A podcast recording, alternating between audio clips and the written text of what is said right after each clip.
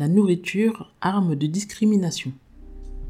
Mes salutations à tous et à toutes. Vous êtes sur Maïcha Nutrition Cuisine, le podcast 100% afro-végétal, chaque semaine sur toutes vos plateformes de podcast. Bienvenue aux nouveaux auditeurs. N'oubliez pas de vous abonner ou d'ajouter le podcast à vos favoris. Et merci pour votre fidélité.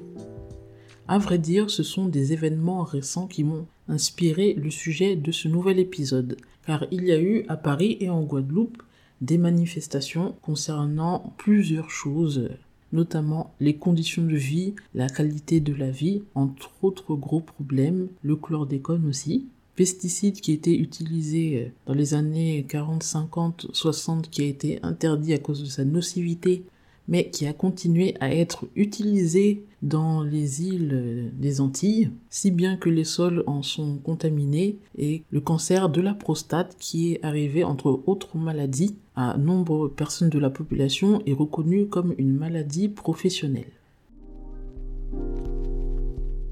Comment la nourriture peut être utilisée comme une arme de discrimination? En faisant des petites recherches pour savoir le niveau d'importation de viande en Afrique, que je vais parler euh, d'Afrique, il faut noter déjà que la grande majorité des viandes et volailles consommées en Afrique sont importées, majoritairement de l'Union européenne, des États-Unis et du Brésil. Et les importations ne font qu'augmenter car la demande aussi dans les pays africains augmente. Ce qui a bien sûr un coût économique et a mis très à mal la production locale. Et bien sûr, les pays importateurs s'arrangent pour que les prix de leur viande soient meilleur marché, moins chers que celles qui sont produites localement. Qui dit prix plus bas dit aussi, et très très souvent, moindre qualité. Car il y a, pour vous donner un exemple, beaucoup d'importations de poules congelées et de poules dures Souvent dans les milieux africains, quand on mange les volailles, euh, la plupart des, gens qui en consomment, ils aiment bien les volailles qui ont la chair un peu plus dure, un peu plus solide. C'est ce qui est réputé et donc c'est ce qui est importé. Mais pourquoi j'en parle? Parce que la plupart du temps, ces poules donc qui sont importées, congelées, sont des poules réformées comme on les appelle dans le milieu, donc des poules pondeuses qui ont été utilisées, utilisées et usées et qu'on a revendu pour ne pas avoir de pertes. Donc ce qui veut dire que dans les pays européens ou américains, elles ne seraient pas consommées ni vendues, ou alors utilisées pour faire de la nourriture pour animaux. Le problème dans tout cela, en faisant une petite comparaison, dans les pays occidentaux, il y a de plus en plus d'intérêt pour euh, la santé. Les recommandations préconisent de manger moins de viande, même si la consommation de volaille est quand même assez élevée on admet des restrictions plus sur le bœuf, mais de manière générale, la consommation de viande baisse à cause des effets néfastes sur la santé qui sont avérés, bien sûr. Et en contraste, en Afrique, c'est absolument tout le contraire. La consommation et la demande de viande bovine, de viande de volaille et autres est en nette augmentation et continuerait d'augmenter selon les prévisions des spécialistes. Mais il y a un autre facteur aussi qui joue dans ce phénomène dont je voulais vous parler. C'est la vision de la viande, le fait de manger de la viande dans la plupart des pays africains. C'est vu comme un signe de richesse. On a assez d'argent pour s'offrir de la viande à manger et de l'opulence et pouvoir manger aussi bien que dans les pays occidentaux. Et cela, c'est un mode de pensée qui a été hérité de la colonisation. Les personnes qui se contentent de manger uniquement des légumes ou des légumineuses sont vues plutôt comme les villageois, les ruraux, et ils sont regardés un peu de haut. Là, je parle sur le continent africain, bien sûr. Quoique ces dernières années, récemment, il y a quelques pays où il y a une petite percée d'alimentation plus végétale, végane. Ça commence à faire son chemin petit à petit. Donc un exemple de discrimination par la nourriture, car en favorisant plus la production et la consommation à meilleur marché de la production locale, et la terre dans beaucoup de pays africains est très fertile, cela pourrait réduire les dépenses liées aux importations de viande et permettrait d'avoir plus d'autosuffisance ou d'indépendance alimentaire et une meilleure santé. Maintenant, je voulais parler un petit peu du sucre aussi, notamment des boissons sucrées euh, gazeuses, comme par exemple Fanta ou Orangina, pour citer quelques, quelques-unes, sont très différentes dans les pays occidentaux et dans les pays du continent africain. Déjà, on peut le remarquer rien que par la couleur. Ici, c'est plutôt orange, euh, orange clair, et là-bas, c'est carrément orange très foncé, et le goût aussi est différent, et de même aussi la composition.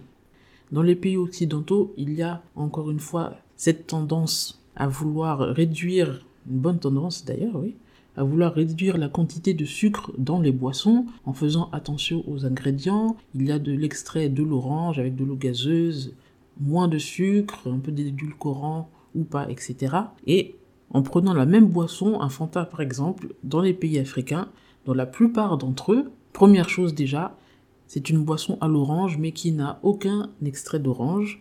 Donc c'est essentiellement des colorants, beaucoup beaucoup de sucre, beaucoup plus de sucre et de l'eau gazeuse, sachant bien sûr les méfaits du sucre sur la santé. Et en parlant de méfaits de sucre sur la santé, le diabète est entré dans le top 10 des causes de mortalité en Afrique selon l'OMS. On peut faire la même remarque aussi avec les bouillons culinaires, les bouillons en forme de petits cubes, qui sont implantés dans les pays africains depuis bien longtemps depuis les années 40-50, euh, dont la composition est différente selon que cela est adressé au marché africain ou au marché occidental. Mais le seul problème à cela, c'est que ce n'est pas simplement une question de goût, mais il y a aussi une question de santé, car les bouillons culinaires qui sont adressés au marché africain sont beaucoup plus salés, jusqu'à 50% de sel, donc la moitié en sel, et il y a aussi plus de MSG. MSG, monosodium glutamate, donc un ingrédient en partie chimique qui consommé à haute dose très fréquemment peut avoir des effets néfastes sur la santé. Et encore une chose qui devrait vous faire réfléchir, moi ça m'a beaucoup marqué. Il y a quelques semaines de cela, j'ai vu un extrait d'un film documentaire qui s'appelle euh, They're Trying to Kill Us en français, ils essayent de nous tuer. Donc le réalisateur est un noir américain connu sur les réseaux sociaux comme Badass Vegan. Documentaire très bien fait et très bien sourcé donc. Et ce qui m'a frappé là-dedans, c'est que j'ai appris que les personnes qui sont au comité de direction des grandes industries pharmaceutiques sont les mêmes personnes aussi qu'on retrouve à la direction des grandes enseignes de fast-food notamment pour ne pas la citer McDonald's. Je voulais vous parler de tout ça aujourd'hui car en faisant le choix de sa nourriture et en adoptant une alimentation essentiellement, principalement végétale, on ôte le pouvoir à toutes ces grandes industries qui font le choix de proposer des produits plus ou moins néfastes en fonction de la population à qui ils veulent la vendre. Et là, je ne parle pas uniquement de discrimination liée à la couleur de peau, mais aussi il y a la discrimination sociale.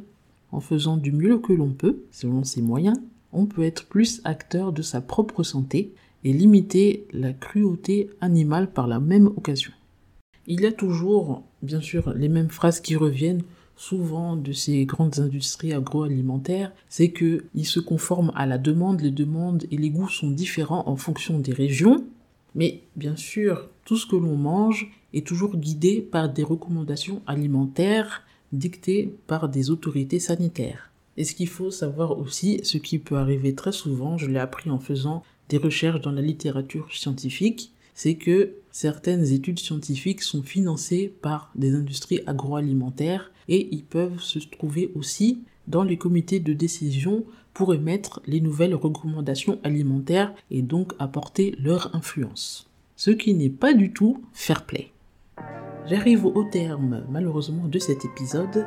Merci d'avoir passé ce petit moment avec moi pour partager ces petites réflexions N'hésitez pas à partager cet épisode et à en parler autour de vous. Vous pouvez aussi me poser des questions ou donner quelques commentaires si vous me trouvez sur les réseaux sociaux, sur Instagram ou Facebook, Maïcha Nutrition Cuisine, ou m'envoyer un email Maïcha Nutrition Cuisine en un seul mot gmail.com. Sur ce, je vous dis à la semaine prochaine.